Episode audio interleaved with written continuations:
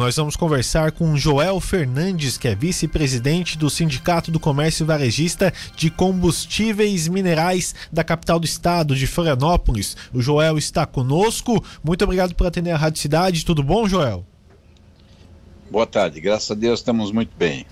Bom, é uma notícia não tão muito boa, né, para o bolso da população catarinense, né, Joel? Mais um aumento aí na no combustível aqui em nosso estado. A gasolina pode chegar aí a sete reais em Santa Catarina, é isso? Nesse momento, nesse primeiro aumento, não. É, a gasolina subiu aí na Petrobras aí em torno de 16 centavos por litro. Isso representa para o consumidor em torno de 12 centavos em função da mistura.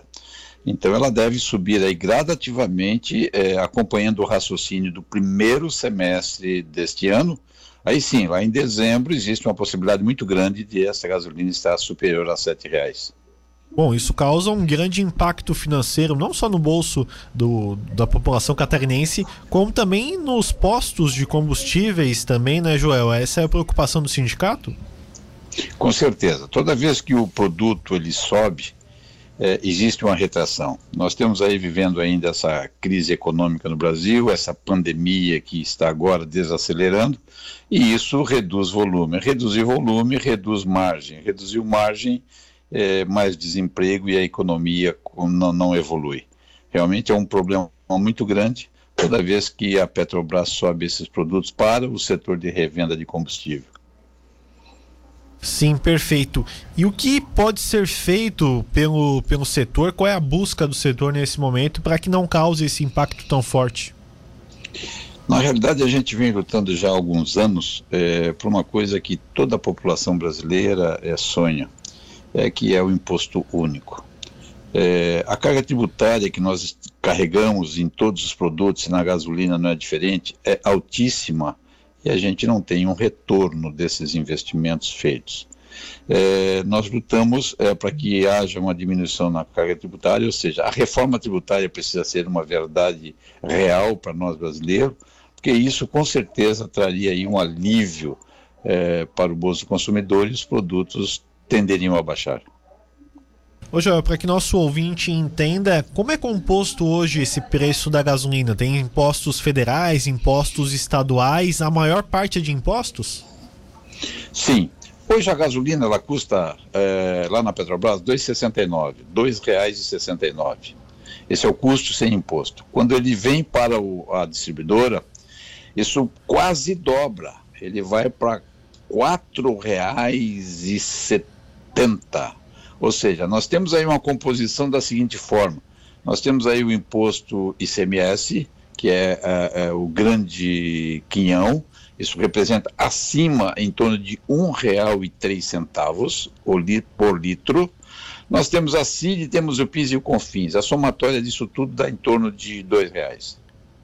Então, o combustível que hoje, por exemplo, aqui em Tubarão é comercializado a R$ 5,39, R$ 5,36, alguma coisa nessa faixa teria, poderia ter uma, um abatimento de dois reais caso não houvesse esses impostos federais e estaduais? Perfeitamente, perfeitamente. Não, tenha, não teríamos a menor dúvida é, que o grande, o grande custo do produto gasolina hoje chama imposto federal e, e estadual. Sim, algum tempo o presidente Bolsonaro ameaçou cortar esse, esses impostos se os governadores fizessem a mesma coisa. Na sua visão, é possível isso? Não, isso é impossível e eu explico por quê. É, o imposto número um de cada estado é, é sobre o combustível. Então não tem como, é, num primeiro momento, você cortar simplesmente o ICMS. Tem que ser, sim, feito um estudo para verificar a composição dos impostos e o que representaria é, para cada estado, inclusive. E isso, com certeza, precisaria ser feito urgentemente. Ô Joel, há uma conversa com o governo do estado para se adequar a essas questões, talvez uma, uma redução não drástica desses impostos, mas uma redução menor. O sindicato conversa com o governo? É, a esse respeito, nós estamos tentando já há algum tempo é, é, que houve uma alteração é, a nível de Supremo Tribunal Federal, que julgou uma ação onde é, o governo estadual ele, recolhe, ele recolhia os impostos em cima de uma base de cálculo e aqueles postos que vendessem acima não teriam que pagar mais nada, mas o que vendesse abaixo teria o direito de receber a devolução desses valores. É, e aí, a partir dessa decisão do, do, do Supremo Tribunal, o imposto, o ICMS, é calculado em cima do valor vendido. Isto, consequentemente, num primeiro momento, teve, teve um acréscimo. O que nós estamos pedindo? Nós estamos pedindo para que estes valores haja um consenso e coloque um valor um pouco menor para que todos nós saímos felizes nessa cadeia de preço.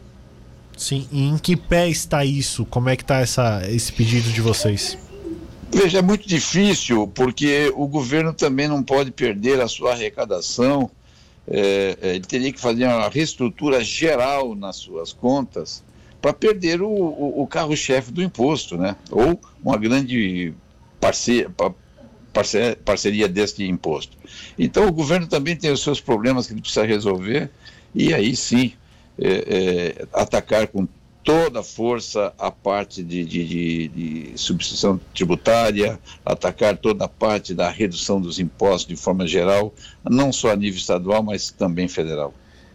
Bom, perfeito então. A, a, curto prazo, então, as notícias não são boas para o pessoal que utiliza os postos de combustível, né, que é quase toda a população aqui no estado.